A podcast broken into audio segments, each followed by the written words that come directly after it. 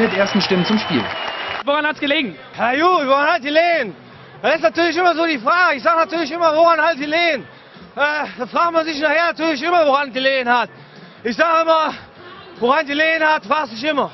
Woran hat gelegen? Äh, na gut, ich sag mal so, woran hat gelegen? Ja, woran hat es denn gelegen? Das äh, werden wir in der jetzt äh, knapp dreistündigen Sonderepisode zur Fußball-Europameisterschaft 2020, so war sie ja ursprünglich angedacht, die jetzt nun halt in diesem Sommer stattfindet, auch nicht äh, abschließend beurteilen können, woran es gelegen hat. Ähm, ja, ich wollte ein kleines äh, Special aufnehmen zur Fußball-EM. Ehrlich gesagt hatte ich so gar keine Lust auf dieses Turnier ähm, aufgrund dieser gefühlt elendig langen Bundesliga-Saison, diesen ganzen ähm, Corona-Auflagen, ähm, auch wie der Fußball sich zuletzt ja überdreht hat.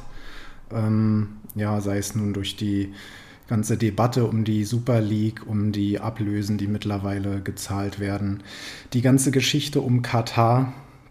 Aber ich bin manchmal auch ganz gut darin, solche Dinge auszublenden.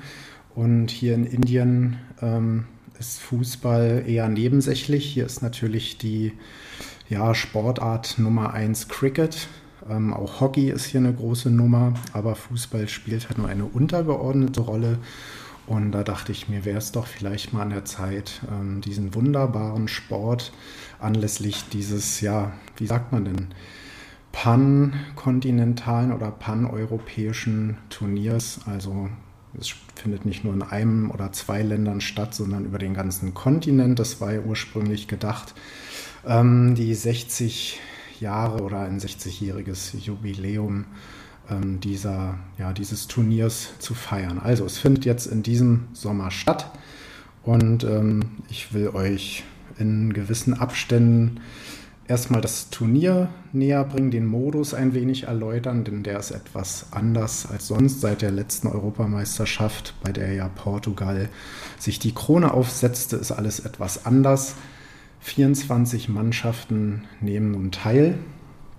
Und äh, ja, ich möchte ein bisschen halt, wie gesagt, auf den Modus eingehen, auf die Teams. Heute soll uns aber erstmal nur das Auftaktspiel beschäftigen. Das findet heute 21 Uhr mitteleuropäischer Zeit statt in Rom. Also die Türkei trifft auf Italien. Ähm, ja, es sind mehrere Austragungsorte geplant oder wurden geplant, unter anderem München, wo es ja eine Diskussion gab um die Zuschauer. Ähm, der UEFA-Präsident Alexander Zeferin hat darauf gepocht, ähm, ja, sprichwörtlich, dass ähm, dieses Turnier unbedingt vor Zuschauern ausgetragen werden soll und er kennt da kein Pardon und äh, somit waren dann andere Austragungsorte wieder raus.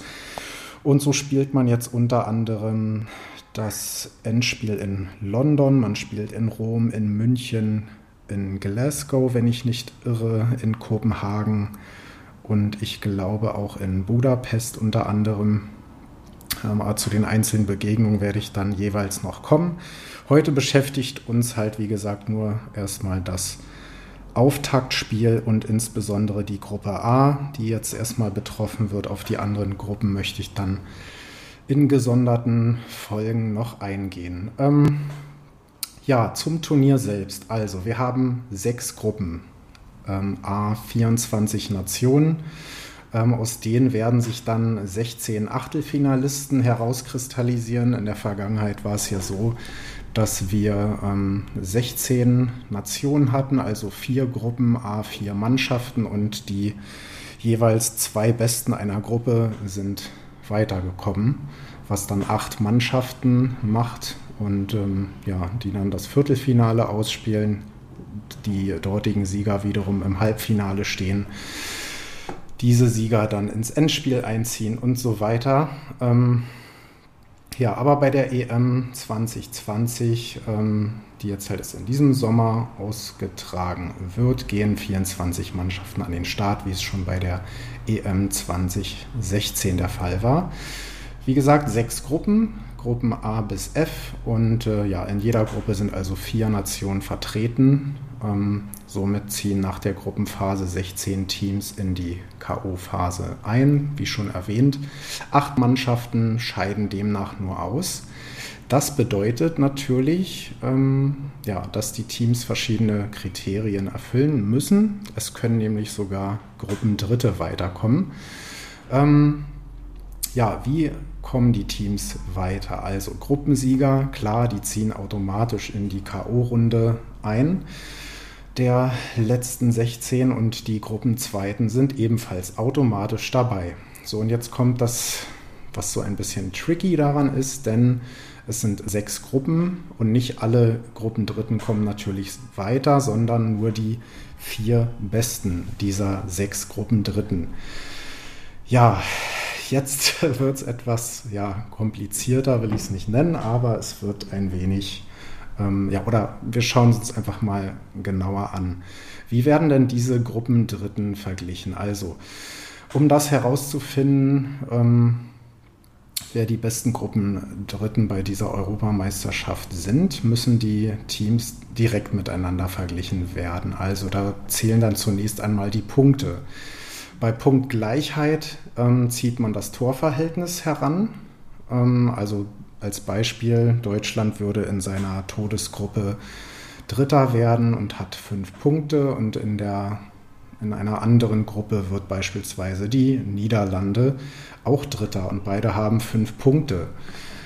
Ähm, wobei es, glaube ich, unwahrscheinlich ist, dass man mit fünf Punkten Dritter wird, aber es hat im Fußball schon alles gegeben. Dann wird halt das Torverhältnis herangezogen und dann ähm, ja, wird halt direkt gegenübergestellt.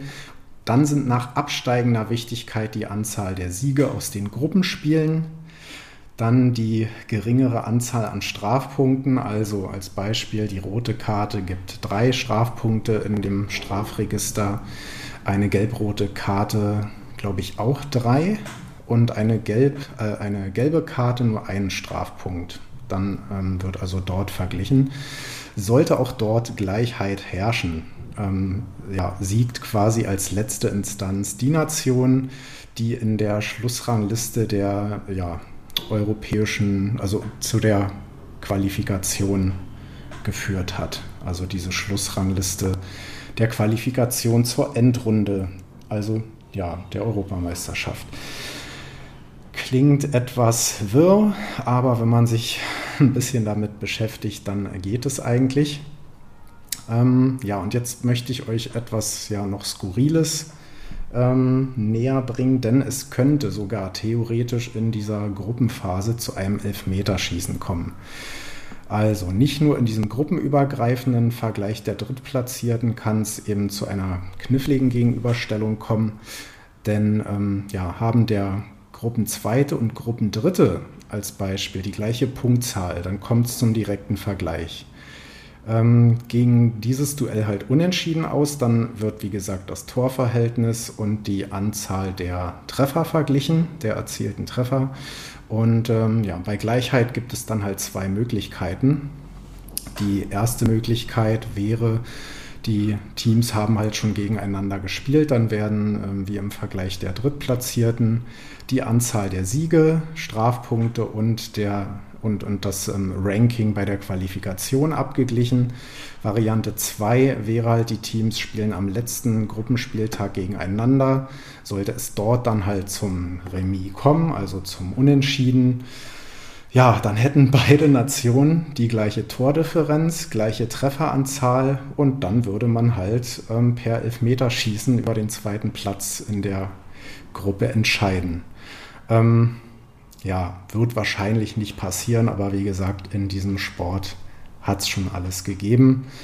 Ja, und dass dieser dritte Platz, ähm, der wurde ja, ja stark diskutiert, ähm, nicht nur innerhalb der UEFA, auch die Fans waren da nicht ganz happy mit. Aber ja, der letzte Sieger, also 2016, jetzt also schon fünf Jahre her, Portugal, der hat es vorgemacht wie man als Gruppendritter, damals haben sie drei Unentschieden erzielt, haben drei magere Punkte geholt und wurden dann am Ende Europameister, also die Truppe um CR7, um Cristiano Ronaldo. Ja, ähm, dieser dritte Platz könnte auch der deutschen Mannschaft helfen. Ähm, denn in einer Gruppe mit Frankreich, dem Weltmeister, und mit Portugal, dem Europameister, und ja, den nicht zu unterschätzenden Ungarn, ähm, ja, kann es durchaus passieren, dass Deutschland da auch Dritter wird und man dann über diesen Weg gehen müsste. Aber so viel oder, oder dazu erstmal später an einer anderen Episode. Ähm, jetzt soll es, wie gesagt, erstmal nur um die Gruppe A gehen. Also, wie gesagt, heute 21 Uhr. Wie gesagt, Podcast ist ja eigentlich ein zeitloses Format, aber jetzt zum Zeitpunkt der Aufnahme, wir schreiben den 11.06.2021, 21 Uhr mitteleuropäischer Zeit in Rom, Türkei gegen Italien. Ähm, ja, Schiedsrichter wird Danny Mackely sein. Der Mann mit dem wundervollen Namen kommt aus den Niederlanden. Ähm, ich will auch ein bisschen auf die, auf die Mannschaften eingehen. Ähm, ja, denn ja, ich kann hier über, über Fußball erzählen, über, über Stunden. Ich könnte das Format dermaßen in die Länge ziehen, will ich euch aber ersparen. Da müsst ihr jetzt mit und müsst dort durch, denn ihr habt ja keine Wahl. Doch, obwohl man kann äh, den Pause-Button drücken oder es sich einfach nicht anhören. Ja, also dieses System-Podcast hat definitiv noch Schwächen. Das ist noch ähm, durchaus aufbaufähig oder ausbaufähig. Ähm, ja, ich würde gerne einfach mal ähm, mit der Türkei starten, denn die Türkei ist quasi äh, ja erstgenanntes Team bei der heutigen Begegnung und ich möchte ein bisschen auf den Kader eingehen. Ähm, und ich muss es auch sagen, die Türkei ist für mich auch eine Art ja, Geheimtipp, könnte man sagen. Die haben einen guten Kader. Ähm, bevor ich jetzt mal so auf die Spiele eingehe, ähm, möchte ich auch mal ein bisschen was über den Trainer erzählen. Der Trainer ist äh, Senol Güneş. Ähm, ich weiß, dass auch türkischsprachige Zuhörer dabei sind, also berichtigt, korrigiert mich da gerne, wenn es irgendwie zu Aussprachefehlern kommt. Ähm, ja, da gerne mal Bezug nehmen. Also Senol Güneş ist äh, Trainer und ja, hat auch für den größten Erfolg der türkischen Fußballnationalmannschaft gesorgt, denn man hat bei der WM 2002 ähm, den dritten Platz belegt und äh, ja, er ist auch schon ja, Meister geworden äh, mit Besiktas in der Liga und äh, ja, man hat zum Beispiel in der Qualifikation für diese EM Frankreich das Leben ziemlich schwer gemacht. Ähm, die Türkei hat so ein bisschen das Problem, dass sie große Gegner oft vor Schwierigkeiten stellen und dann so gegen vermeintlich kleine Gegner Punkte liegen lassen. Sonst hätte man wahrscheinlich sogar vor Frankreich den Gruppensieg holen können. Ähm, ja, was, was auch für diese Mannschaft steht, ist die unglaubliche, ja, unglaubliche Defensivstärke, denn man hat nur drei Gegentore in dieser Qualifikation zugelassen. Damit ist das wirklich so die große Stärke. Ähm, auf die einzelnen Spieler möchte ich ähm, ja, jetzt gleich noch eingehen. Ähm, bei der EM, ich habe ja eben von dem WM-Erfolg erzählt, kann man sagen, dass bei der EM der dritte Platz 2008 der größte Erfolg war. Wie gesagt, heute das Auftaktspiel ähm, gegen die Italiener, 21 Uhr. Ähm, hier in Indien ist es dann 0 Uhr 30 bei Anpfiff. Also ich werde mir den Abend irgendwie vertreiben, muss irgendwie mich bespaßen, bis ich dann hoffentlich noch wach und fit bin, um mir dann die kompletten 90 Minuten zu geben. Ähm, hatte, wie gesagt, gar nicht so große Lust auf dieses Turnier. Aber jetzt langsam kribbelt es dann doch irgendwie, um jetzt wieder diesen Bogen zu schlagen. Ähm, dann am, genau, nach diesem Eröffnungsspiel heute trifft die Türkei dann am Mittwoch, den 16. Juni auf Wales in Baku und dann erneut in Baku ist man ja Gast. Also die Schweiz wird als Heimteam geführt am Sonntag, den 20. Juni. Ähm, ja, zum Kader. Ähm, Man hat das, das Problem, ähm, dass man mit Ugocan Shakir und Altay Bayindir ähm, zwei sehr gute Torhüter hat auf ähnlichem Niveau. Ähm, die sind beide nicht schlecht. Ähm, der eine spielt bei Trabzonspor und einer bei Fenerbahce. Ähm, der eine 25, der andere 23. Ähm, ja, da wird man, wird man schauen, wer da letztlich ähm, die Nummer 1 sein wird. Ähm, müsste jetzt gerade mal gucken, wie so die letzten Begegnungen waren. Ähm, wenn ich mir jetzt zum Beispiel die letzte Begegnung der Italiener, äh, der, der Türkei angucke, das war das 2-0 gegen Moldawien. Da stand Chak hier im Tor. Ähm, ja, es, äh, es bleibt spannend. Ich denke mal, dass er letztlich die, die Nummer 1 sein wird, der Mann von Trabzonspor. Ähm, wie gesagt, Herzstück ähm, oder sagen wir mal die Lebensversicherung so ein bisschen ist die Abwehr der Türken. Ähm, da ganz klar vorne muss man Shala Suyunju nennen, Innenverteidiger vom Premier League-Vertreter Leicester City.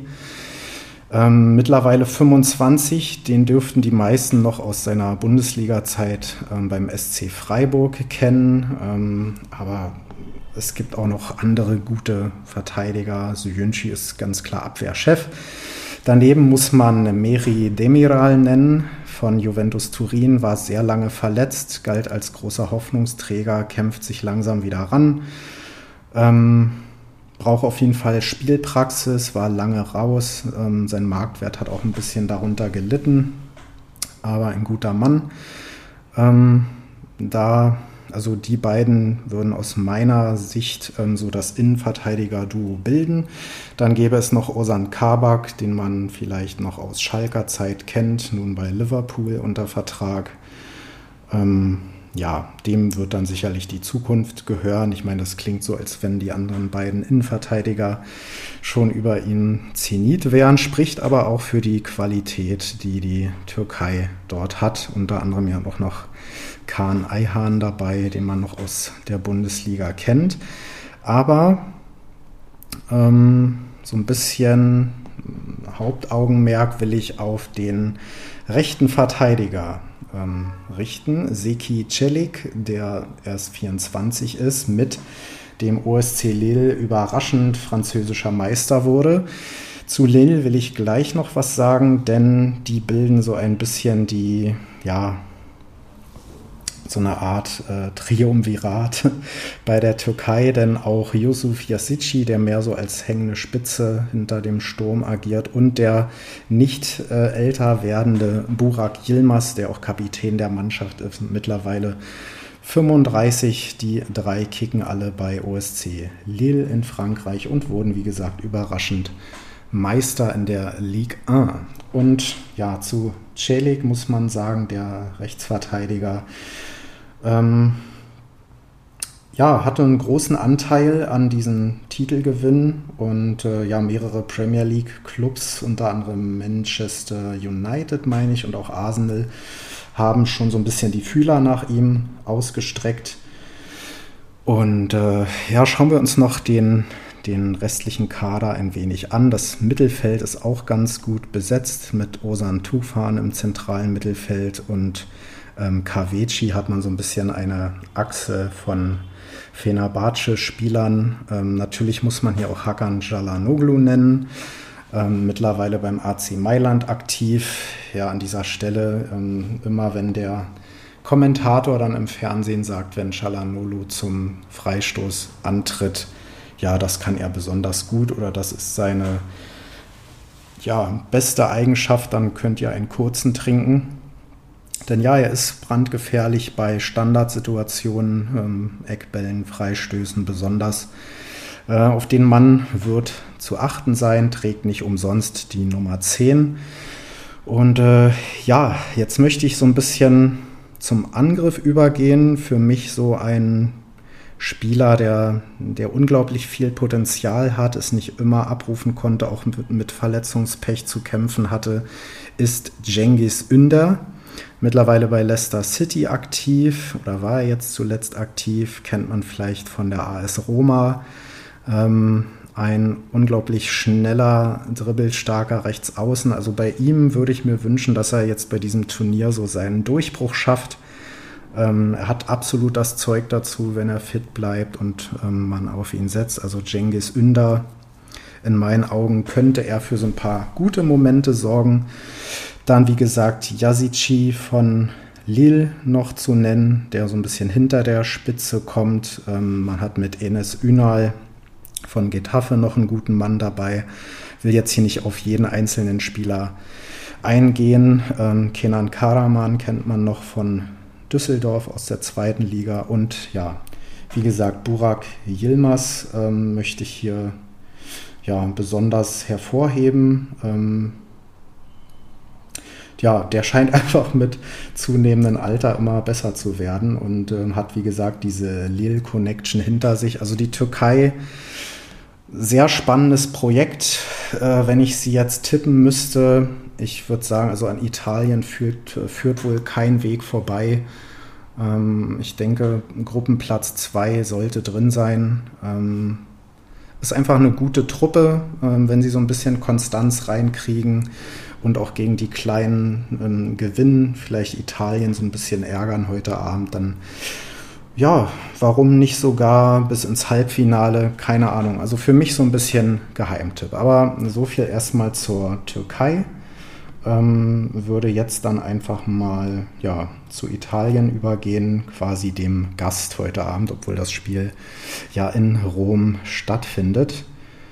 Ähm, zu Italien, ähm, ja, kann man eigentlich gar nicht, gar nicht so viel sagen. Ähm, das ist wahrscheinlich ja einer der, der Favoriten dieses Turniers. Roberto Mancini ist Trainer, ähm, ist jetzt schon seit 2018 im Amt und ähm, ja, hat seit der, ähm, genau, denn zu Italien sei noch erwähnt, also wir haben über Löw so geschimpft und über die DFB-Mannschaft, was das doch für ein Debakel war. Ähm, ja, aber Italien hat bei der letzten Weltmeisterschaft gar nicht mitgewirkt, die waren nicht mal qualifiziert.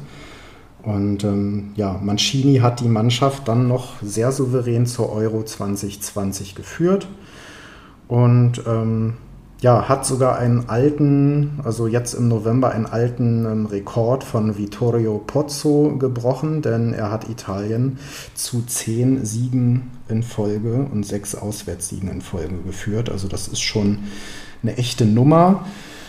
Ähm, er hat damals, glaube ich, Gianpero Ventura ersetzt. Äh, ja, und er hat eine überragende Siegquote von 70 Prozent. Ähm, das ist schon mega stark. Ähm, er setzt so ein bisschen ja, auf die Erfahrung, aber man hat auch junge, junge Leute dabei. Ähm, ja, die Azzurri sind wieder total in der Spur, haben alle zehn Qualifikationsspiele gewonnen, ähm, sind für mich der klare Favorit in der Gruppe. Ähm, ja, wenn man so ein bisschen zu EM-Erfolgen übergehen will, sie waren ja Europameister 1968, ist schon sehr lange her, also da wäre es eigentlich mal wieder an der Zeit. Ähm, ja, ansonsten, ja, zwei Vize-Europameisterschaften konnte man noch feiern, 2000 und zuletzt 2012 und ein Halbfinale 88 war noch dabei. Also Italien ist irgendwie immer dabei. Man muss sie immer nennen, wenn es um diese Favoritenrolle geht. Ähm, wie gesagt, heute gegen die Türkei. Dann spielt man am Mittwoch, den 16. Juni, wieder in Rom gegen die Schweiz und dann abschließend am 20. Juni gegen Wales, ebenfalls in der italienischen Hauptstadt. Also da weiß ich nicht, wie dort die Zuschauersituation aussieht. Ähm, aber mit der ja, Römer-Stimmung im Rücken ist da, glaube ich, einiges möglich. Ähm, man muss sie auf jeden Fall auf dem Zettel haben. Ich will jetzt mal so ein bisschen auf den Kader eingehen, ähm, denn man spielt so ein bisschen anders mittlerweile. Also es ist nicht mehr dieser Catenaccio, den man kennt, irgendwie langer Hafer und vorne richtet es dann einer und man gewinnt irgendwie dann 1-0 und der Rest ist irgendwie Abwehrbollwerk Ähm, fangen wir einfach mal mit dem Keeper an. Gianluigi Donnarumma vom AC Mailand. Er ist erst 22, ähm, hat, glaube ich, aber schon ähm, einige hundert Spiele in der Serie A bestritten, wird jetzt wohl vor einem Wechsel ähm, nach Frankreich stehen zu Paris Saint-Germain. Ähm, Finde ich ein bisschen schade. Ich hätte ihn irgendwie gerne noch in der, in der Serie A gesehen. Ähm, aber gut, er ist auf jeden Fall die unumstrittene Nummer 1. Ähm, seine Vertreter Alex Meret und dann hat man noch einen, einen, erfahrenen Mann dabei mit Salvatore Sirigu vom Torino FC. Ähm, gehen wir aber erstmal zur Abwehr über, denn da ist es, äh, ja, mh, hm, man kennt ihn, ich glaube, der ist schon dabei, seit ich irgendwie mich für Fußball interessiert habe. Giorgio Chiellini, ganz klar Kapitän, Abwehrchef ähm, mittlerweile oder inzwischen 36 Jahre alt, von der alten Dame von Juventus Turin. Sein Abwehrkollege Leonardo Bonucci, ebenfalls von Juve. Ähm, da wird es, glaube ich, spannend, wer so das Innenverteidiger-Duo bildet. Für mich ganz klar Alessandro Bastoni, der Mann von ähm, Serie A-Meister Inter Mailand, gesetzt. Also ich würde Bastoni und Chiellini spielen lassen. Ähm, Links dann Leonardo Spinazzola von AS Roma und ja, auf der rechten Verteidigerseite wird wohl Giovanni Di Lorenzo spielen von Napoli. Ähm, das ist nicht der Moderator von der NDR Talkshow, sei an dieser Stelle erwähnt. Ähm, Genau. Und, und, hier stimmt einfach die Mischung. Man hat mit Chiellini einen äh, mehr als erfahrenen alten Hasen. Bastoni 22 hat noch unglaubliches Potenzial. Und Spinazzola und äh, Di Lorenzo mit ja, im besten Fußballeralter. Äh, generell ist die Mannschaft da sehr gut aufgestellt. Im Mittelfeld, um mal ein paar Namen zu nennen, ähm, auf der defensiven Position hat man Jorginho, man hat äh, Locatelli von US Sassuolo. Ähm, zu Sassuolo wollte ich noch sagen, denn es sind überraschenderweise, könnte man meinen, äh, drei Spieler von Underdog Sassuolo dabei im Kader. Ähm, haben sie sich in meinen Augen aber verdient. Ähm, die waren bis zur Hälfte der Saison oder etwas drüber hinaus sogar auf ähm, Europapokalkurs. Ähm, ja, einfach eine, eine, gute Truppe, da stimmt der Teamgeist und da sind jetzt drei Leute dabei, unter anderem Domenico Berardi und der junge Stürmer Giacomo Raspadori. Ähm, Im Mittelfeld für mich ganz klar der Chef ist Nicolo Barella von Inter Mailand im zentralen Mittelfeld, ein unglaubliches Kraftpaket, passstark, ballsicher, ähm, mittlerweile sogar auch torgefährlich. Also auf den wird es ankommen. Vielleicht wird das so ein bisschen sein Turnier. Der ist erst 24. Marco Ferrati ist ja leider verletzt, ist im Kader, aber wird heute nicht spielen können. Ähm, da bin ich mal gespannt, ob das Barella dann alleine wuppen kann, hat aber den Jorginho im Rücken, der denke ich schon heute in der Startelf stehen wird. Ähm, ja, und dann kommen wir zur Offensive. Die ist nämlich auch unglaublich stark. Ähm, ja, wo fängt man da an? Da kann man natürlich Federico Chiesa nennen. Ähm, sein Vater hat ja auch schon ähm, Geschichte geschrieben in der italienischen Nationalmannschaft. Man muss halt Berardi nennen von Sassuolo, dann Bernardeschi auch von Juve. Ähm, aber ganz klar, im Sturm wird es auf Ciro Immobile ankommen, den einige noch aus seiner Dortmunder Zeit kennen, aber weil er dann nicht äh, zum Essen eingeladen wurde, hatte es ein etwas unrühmliches Ende. Ähm, hat so ein bisschen auf internationaler Ebene Schwierigkeiten gehabt, auch dann die Form so im Verein zu bestätigen. Hat aber ähm, über die letzten fünf Saisons in der Serie A dann jeweils ähm, durchschnittlich 25 Treffer erzielt. Das ist eine ordentliche Quote. Ähm, für die Nationalmannschaft, ja, da hakt es noch so ein bisschen. Also er hat jetzt äh, zwölf Tore in 45 Länderspielen und der Mann ist schon 31. Also die ganz perfekte, glorreiche Karriere hat er in der, in der äh, Nationalmannschaft noch nicht hingelegt, aber vielleicht blüht jetzt sein Stern bei diesem Turnier auf. Man wird es sehen. Man hat mit der ähm, Schweiz und auch der Türkei, ähm, ja, aber auch Wales äh, Gegner in dieser Gruppe, die sehr ähm, auf Defensive setzen werden, unter anderem. Ähm, da ein gutes Konstrukt haben, sehr stabil stehen. Da bin ich gespannt, ob da Immobile so zum Schuss kommen wird. Äh, ich habe da so meine Zweifel. Ähm, ja, wird man sehen. Wie gesagt, geniale Truppe. Ähm, gut gemischt auch zwischen alten Hasen und viel Erfahrung und jüngeren Leuten. Dennoch ist der Altersdurchschnitt ähm, relativ hoch im Vergleich zu anderen. Also mit knapp 28 Jahren. Ich glaube, die deutsche Mannschaft hat einen Schnitt von 25 Jahren. Ähm, ja, Italien auch war, war ein bisschen abgerutscht. Mittlerweile ist man wieder zumindest auf Platz 10 der FIFA-Weltrangliste. Man hat auch nur vier Legionäre, ähm, das sei auch noch an dieser Stelle erwähnt. Ähm, ja, die Türkei hat natürlich deutlich mehr Legionäre am Start. Ähm, zu Italien will ich noch eine kleine Anekdote erzählen. Was heißt Anekdote? Aber da merkt man einfach, dass der Teamgeist unglaublich stimmt in dieser Truppe. Ähm, der Freiburger Vincenzo Grifo ist ja in den vorläufigen Kader ähm, oder für den vorläufigen Kader nominiert worden ähm, und hat die Rückennummer 10 erhalten.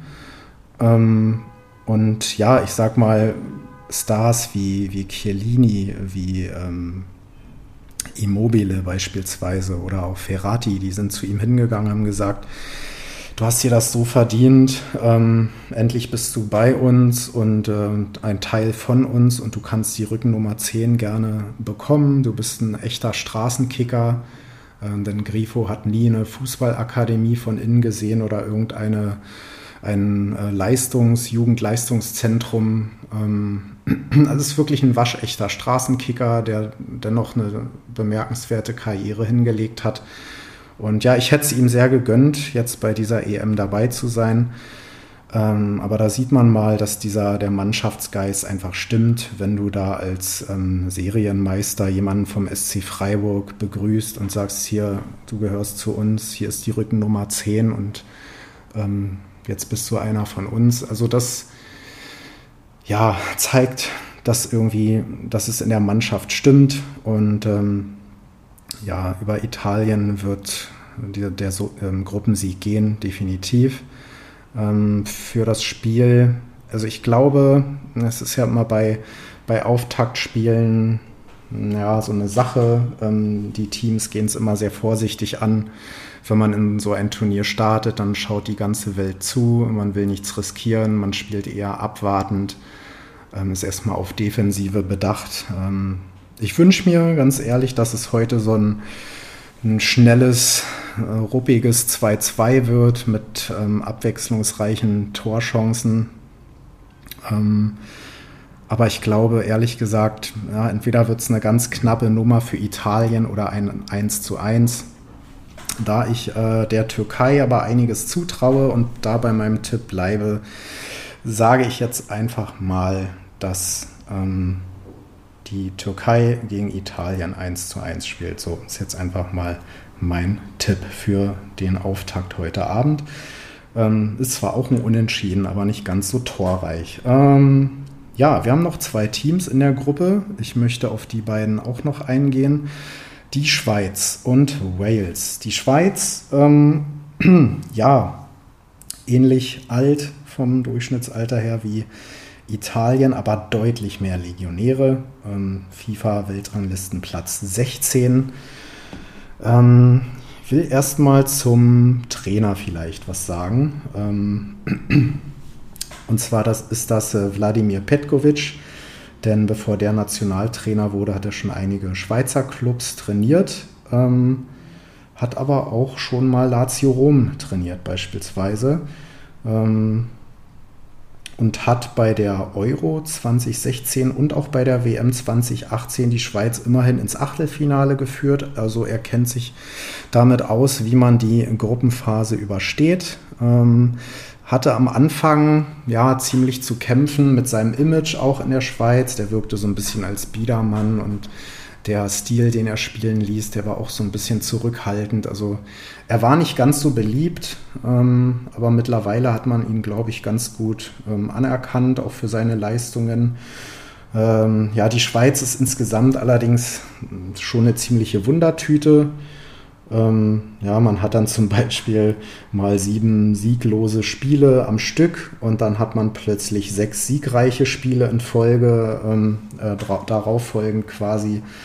Ähm, ja, inklusive eines 7-0-Sieges jetzt gegen Liechtenstein. Gut, die sind kein Maßstab, aber es sei mal an dieser Stelle erwähnt. Ähm, aber man muss auch sagen, dieser Siegeslauf, den man jetzt hingelegt hat, ähm, da hießen die Gegner Ukraine, Bulgarien, Litauen, Finnland und die USA. Also die USA ja auch relativ aufstrebend und mit Ukraine und Finnland hat man auch zwei EM-Teilnehmer geschlagen. Ähm, ja, sein Problem wird so ein bisschen sein, dass seine Spieler so ein bisschen der Form halt hinterherlaufen oder einige ähm, außer Form anreisen werden. Zum Beispiel Fabian Scher hat den äh, Großteil der Saison wegen einer Verletzung verpasst und ähm, ja, Shakiri beispielsweise, der beim FC Liverpool im Kader steht, ähm, der hat da kaum eine Rolle gespielt. Äh, ja, muss man sehen, was Petkovic dann daraus macht. Ähm, wollen wir kurz auf die EM-Erfolge der Schweiz eingehen. Ähm, wie gesagt, das Achtelfinale 2016 und davor ist man 96, 2004 und 2008 jeweils in der Gruppenphase äh, gescheitert. Ja, für die Schweiz geht es ähm, am morgigen Samstag, den 12. Juni, äh, gegen Wales in Baku. Dann am 16. Juni gegen Italien in Rom und ähm, zum Abschluss der Gruppenphase dann am 20. Juni gegen, Tür, äh, gegen die Türkei in Baku. Ja, gehen wir ein bisschen auf den Kader ein. Ähm, ja, auf der Torwartposition, da gab es so ein bisschen äh, Diskussion, denn man hat unter anderem Marvin Hitz und Roman Bürki aussortiert. Also die beiden Dortmunder sind nicht dabei. Dafür der Gladbacher Jan Sommer. Ähm, da bin ich gespannt, äh, auf wen äh, Petkovic setzen wird. Denn auch der äh, andere Keeper Jonas Omlin, äh, mittlerweile glaube ich in Frankreich aktiv bei Montpellier, ist nämlich auch ein guter Mann. Ähm, da bin ich mal gespannt, aber eigentlich dürfte die Nummer 1 ähm, Jan Sommer sein. Ähm, ja, das Prunkstück will ich es mal nennen, der Schweizer ist, glaube ich, die Abwehr. Denn da möchte ich ähm, den Linksverteidiger Ricardo Rodriguez nennen. Mittlerweile sein Marktwert geschrumpft auf nur noch 2 Millionen Euro. Lange bei Wolfsburg gespielt in der Bundesliga, dann äh, bei Mailand, AC Mailand und jetzt beim Torino FC. Ähm, ja, aber auch wenn er nicht mehr diesen enormen Marktwert hat, der geht jetzt in sein viertes Turnier für die Schweiz. Ähm, und er ist vor allem bei den Standards enorm gefährlich. Also die ruhenden Bälle, die liegen ihm einfach. Könnte für die Schweiz vielleicht so ein Schlüssel sein, über die Standards zu kommen. Ich glaube, spielerisch wird wenig gehen. Ähm, da hängt alles ein bisschen an Granit Xhaka, aber auf den will ich gleich noch eingehen. Ähm, ja, bleibt interessant. Ich glaube, die Schweiz wird sich schwer tun, äh, vielleicht ist Platz 3 dann drin oder sollte es sogar. Und dann muss man gucken, ob man dann über diese ähm, drittplatzierten Regelung irgendwie ins Achtelfinale kommt. Es wird schwer. Aber gut, wollen wir weiter auf den Kader eingehen. Ähm, da wäre zum Beispiel Manuel Akanji zu nennen. Der ist nicht nur unglaublich schnell im Kopfrechnen, ähm, der ist auch ein unglaublich guter Verteidiger, ist im besten Alter Marktwert 30 Millionen mittlerweile. Ähm, dann wäre der andere Borusse noch dabei, Nico Elvedi, spielt aber am Niederrhein in Mönchengladbach. Auch ein guter Mann. Fabian Scher wäre hier noch zu nennen von Newcastle. Ähm, gute Leute, wie gesagt. Auch Kevin Babu kennt man aus der Bundesliga, Rechtsverteidiger vom VfL Wolfsburg. Ähm, ja, ich denke mal, dass man so aufstellen wird, wahrscheinlich mit der ähm, deutschen Abwehrreihe, wenn man so will, wenn man jetzt Rodriguez noch dazu zählt, der ja auch ähm, lange in der Bundesliga war. Ja, das Mittelfeld. Ähm, Dennis Zakaria sei hier genannt, der andere vom Niederrhein, ähm, der auf der 6 äh, unglaublich gut spielen kann, unglaubliches Potenzial hat. Ähm, ja, hat so ein bisschen, ja, wahrscheinlich, oder man hat das Luxusproblem, dass Granit Xhaka der unumstrittene Kapitän und auch Taktgeber im Mittelfeld ist. Also er wird absolut das Tempo vorgeben, wie die Schweiz spielen wird. Er ist so ein bisschen das Metronom im Zentrum der ähm, Schweizer, der Eidgenossen. Und ähm, ein ziemlich spannender Mann ist auch noch Remo Freuler, der hat äh, bei Atalanta ziemlich überragend gespielt zuletzt. Ähm, auch schon 29, aber ein sehr interessanter Mann. Ich glaube, der wird bei dem Turnier auch noch mal zeigen können, was er so kann. Zeigen können, was er kann. Also zeigen, was er drauf hat. Nennen wir es so. Ähm, Gibiri So kennt man noch aus der Bundesliga oder Edimilson Fernandes von Frankfurt respektive Mainz. Ähm, Steven Zuber könnte noch ein Begriff sein, der ebenfalls ähm, in Frankfurt am Main sein Geld verdient. Ähm, man hat aber auch in der Offensive durchaus interessante Leute. Ähm, wie gesagt, Shakiri, der wird das Problem haben, dass er nicht spielfit ist, zu wenig Spielpraxis bekommen hat. Ähm, muss man schauen, wie er dort äh, performen kann, ob er überhaupt von Anfang an eine Rolle spielen wird oder erst langsam äh, an den Spielbetrieb geführt wird. Ja, dann Briel Embolo, noch ein Begriff von Borussia Mönchengladbach. Ähm, dann hat man noch Admir Mehmedi, den man aus Wolfsburg kennt. Ähm, da hat man ein paar Optionen, aber für mich äh, ein spannender Mann, Ruben Vargas, links außen ähm, vom FC Augsburg ja, könnte auch gute Momente haben bei diesem Turnier. Hat mir in der Bundesliga schon öfter gefallen. Ähm, ein spannender Mann. Ähm, ja, und vorne auf der neuen, also die Mittelstürmerposition, da führt wohl kein Weg an Haris Seferovic vorbei, den man auch noch aus Frankfurter Tagen kennt. Mittlerweile bei, ähm, wenn ich jetzt nicht irre, Benfica Lissabon, glaube ich, ähm, aktiv. Ja, so viel erstmal zum Kader. Wie gesagt, ich will nicht immer auf jeden Spieler einzeln eingehen, um auch da so ein bisschen eure Nerven zu schonen. Ja, so viel erstmal zur Schweiz. Äh, dann würde ich jetzt noch zu Wales übergehen. Ähm, die seien an dieser Stelle auch noch erwähnt, ganz klar. Ähm, ja, Wales. Irgendwie auch spannende Truppe. Ähm, ich glaube, ja, FIFA-Weltrangliste glaube ich, einen Platz hinter der Schweiz. Ähm, müsste Platz 18 sein, genau. Ähm, spielen ein spannendes System, also in so einem flachen 3-4-3. Ähm, bin mal gespannt, wie das dann so auf dem Platz aussehen wird. Ähm, zum Kader will ich jetzt gleich erstmal noch was sagen. Kommen wir erstmal zum Trainer. Und zwar ist das Rob Page. Ähm, ja, einige Experten, Fachleute werden sich jetzt wundern, Moment mal, Ryan Giggs ist doch eigentlich Nationaltrainer. Ja, ist korrekt. Ähm, aber Ryan Giggs hat ähm, so ein paar persönliche Probleme, die er zurzeit klären muss. Ähm, ja, will ich mich jetzt gar nicht ähm, genauer zu äußern. Aber es soll jetzt einfach nur um Rob Page gehen, denn der hat jetzt quasi die Verantwortung. Ähm, ja, der hat seine Karriere bei Nottingham Forest begonnen. Ähm, Im Januar 2017 ähm, hat Wales auch schon im Jugendbereich trainiert und wurde Ryan Giggs Assistent ähm, 2019 und äh, ja, hat zuletzt mit Wales äh, den Aufstieg in die Liga A, der Nations League, geschafft. Ähm, ja, und ich bin gespannt, denn ähm, Wales war bei der letzten Europameisterschaft richtig gut, 2016. Man hat das Halbfinale erreicht, damals noch unter Chris Coleman. Ob sich das wiederholen lässt, wird sich herausstellen. Ähm, ja, ich habe so ein bisschen meine Zweifel. Ähm, Gareth Bale ist zwar immer noch absolut Mittelpunkt der Mannschaft. Ähm, Man hat noch ein paar Spieler drumherum, die auch richtig gut sind. Ähm, aber so ein bisschen fehlt mir die Breite im Kader, um da wirklich die Gruppenphase zu überstehen.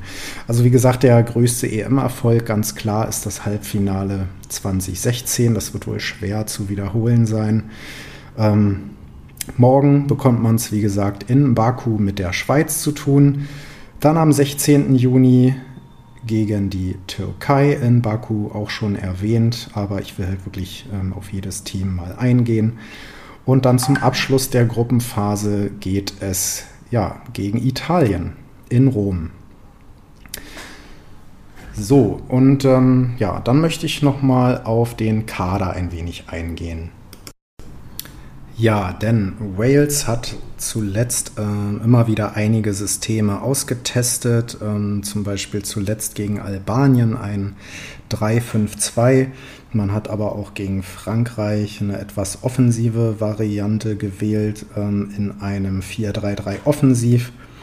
Ähm, in der Quali für, für Europa ähm, und auch gegen Mexiko hat man aber in einem 3-4-3 gespielt. Ja, da bin ich gespannt, ob diese Systemumstellungen ähm, ja irgendwie ein Ende finden, ob man da irgendwie auf, eine, auf einen Konsens kommt am Ende. Ähm, auch auf der Torhüterposition wurde durchgetestet. Ähm, da sollte aber Danny Ward ähm, von Leicester City die Nummer 1 sein, auch wenn Wayne Hennessy natürlich ja, viel Erfahrung mitbringt. Ähm, ja, beide haben, glaube ich, so das Problem, dass sie in ihren Clubs nicht die unumstrittene Nummer 1 sind. Also Torhüter ohne Spielpraxis hm, ist immer ein Problem, glaube ich. Ähm, muss man sehen. Ich denke mal, dass Ward ähm, die Nummer 1 sein wird im Turnier oder während des Turniers. Äh, das zieht sich aber auch so ein bisschen durch die Mannschaft. Ähm, man hat zum Beispiel einen, unglaublichen oder ein, gutes Talent ähm, in der rechten Verteidigung. Nico Williams ähm, von Liverpool, auch wenig Spielpraxis. Ähm, Chris Gunter auch schon über seinen Zenit. Ben Davis von Tottenham auch nicht immer ähm, unumstrittener äh, Stammspieler auf der linken Verteidigerposition. Ja, ähm, dann hat man in der Innenverteidigung Joe Roden beispielsweise von, auch von Tottenham, auch nicht Stammspieler oder Ethan Ampadu von Chelsea. Alles junge Leute, talentierte Leute, aber haben das Problem, dass sie in ihren Vereinen nicht regelmäßig spielen. Und ich glaube, das könnte so ein bisschen die Krux sein am Ende. Ähm, Im Mittelfeld ähm, zum Beispiel sei Aaron Ramsey genannt, mittlerweile bei Juve unter Vertrag. Ähm, auch dort nicht immer ähm, gesetzt. Viele kennen ihn vielleicht noch von seiner Arsenal-Zeit, ähm, wo er auch lange gespielt hat. Ähm, zu Aaron Ramsey sei eine kleine Anekdote erzählt. Ähm, es gab mal eine Phase bei Arsenal, da hat er in der Liga getroffen und im Pokal und irgendwie immer, wenn er traf, dann starb jemand, starb irgendein Celebrity an dem Tag. Und dann hat er schon, ja, hieß es erst so aus der Yellow Press, dass ein Fluch auf ihm lastet und er soll doch das Tore schießen sein lassen, weil dann immer irgendein Filmstar, Musiker, Politiker stirbt. Ähm, könnt ihr euch gerne mal einen Artikel dazu durchlesen. Vielleicht hänge ich auch was an die Folge an. Ähm, ja, wen es interessiert, ich fand es damals ganz interessant, ähm, vor allem weil er sich selber da so mit beschäftigt hat. Ähm, aber Aaron Ramsey, wenn er fit ist und ähm, ja, dann, dann ist er absolut Motor im Mittelfeld. Er trägt nicht umsonst die Nummer 10. Über ihn wird vieles laufen. Er ist äh, Taktgeber und Passgeber im Mittelfeld, ähm, kann, wie gesagt, auch torgefährlich sein. Ähm, und ist auch da absoluter Antreiber. Er hat ähm, nämlich sehr viel Potenzial um sich herum. Da sind einige junge Leute, um zum Beispiel Daniel James zu nennen, ähm, der sich eigentlich so auf der linken Außenbahn zu Hause fühlt von Manchester United. Ähm, oder auch einen Harry Wilson ähm, auf der rechten Außenbahn, aber auch er bei Liverpool nicht gesetzt, hat viele Leihstationen hinter sich. Also das ist so ein Problem, will ich es in Anführungszeichen nennen, was sich so durch den Kader zieht. Ähm, auch ein spannender Mann ist zum Beispiel David Brooks, der Rechtsaußen von ähm, AFC Bournemouth. Ähm, auf den könnte man ein Auge werfen. Oder aber auch der junge Tyler Roberts von Leeds United, ähm, dem Aufsteiger in die Premier League die sensationeller Neunter wurden in der abgelaufenen Saison. Ähm, also auch eher ganz gut. Aber ja, einer fehlt. Den habe ich jetzt noch nicht genannt und ganz klar ist natürlich Gareth Bale. Ähm, ja, er ist natürlich der Star der Mannschaft, fühlt sich auch eher rechts außen zu Hause, mittlerweile bei Tottenham wieder zurück, könnte man sagen. Ist auch schon 31. Ähm, aber klar, wenn er in Form ist, wenn er ähm, gute Laune hat, dann ähm, geht es nur über ihn. Dann äh, wird sich entscheiden, ob Wales letztlich eine Rolle spielen kann, ob sie die Gruppe überstehen können. Vieles hängt von ihm ab. Er ist ja, ja der Star dieser Mannschaft. Ähm, in elf Spielen ohne Gegentor seit ähm, Anfang 2020 äh, blieb die Mannschaft von Wales insgesamt achtmal ohne Gegentor. Das ist natürlich ein Argument für die Defensivstärke der Mannschaft. Und ja, das wird so ein bisschen das Fundament sein, aber eben die Angriffsstärke, die Power, die wird über Bale laufen. Ähm, ja, man weiß nicht, wie es mit ihm persönlich weitergeht. Ähm, es gab auch schon irgendwie Rücktrittsgerüchte über ihn, die er immer wieder ähm, verweigert oder nicht drüber reden will. Das so ein bisschen negiert. Bleibt auf jeden Fall spannend. Ähm, ja, so viel erstmal zur Gruppe, zum Modus, zu den vier Teams, die jetzt erstmal dann heute Abend und morgen ins Turnier starten. Ich ähm, habe damit so ein bisschen meine Lust auf dieses ähm, Ereignis gesteigert. Ich hoffe, dass ich euch auch euch ein wenig mitnehmen konnte und ihr Spaß daran hattet und vielleicht ja auch das ein oder andere Spiel verfolgen könnt. Hier ist jetzt äh, Monsunzeit. Es ist jetzt überwiegend bewölkt, regnerisch. Ja, regnerisch ist fast, äh, fast schon untertrieben. Ähm, hier hat es vorhin sogar in meiner Wohnung eine Wasserleitung durchgeschlagen. Ähm, dann hatte ich hier drei, vier Klempner in der Wohnung. Es gab zum Glück keinen Wasserschaden, konnte behoben werden. Ähm, ja, ist alles so ein bisschen Ausnahmezustand gerade, wenn der Monsun hier zuschlägt. Jetzt ist halt die Zeit, also zumindest hier Zeit, um sich Fußball im TV anzuschauen. Also ich wünsche euch ähm, allen ZuhörerInnen viel Spaß, ein tolles, ja, viele tolle Spiele, ein tolles Turnier. Und ja, in dem Sinne bleibt sportlich und macht's gut, Nachbarn.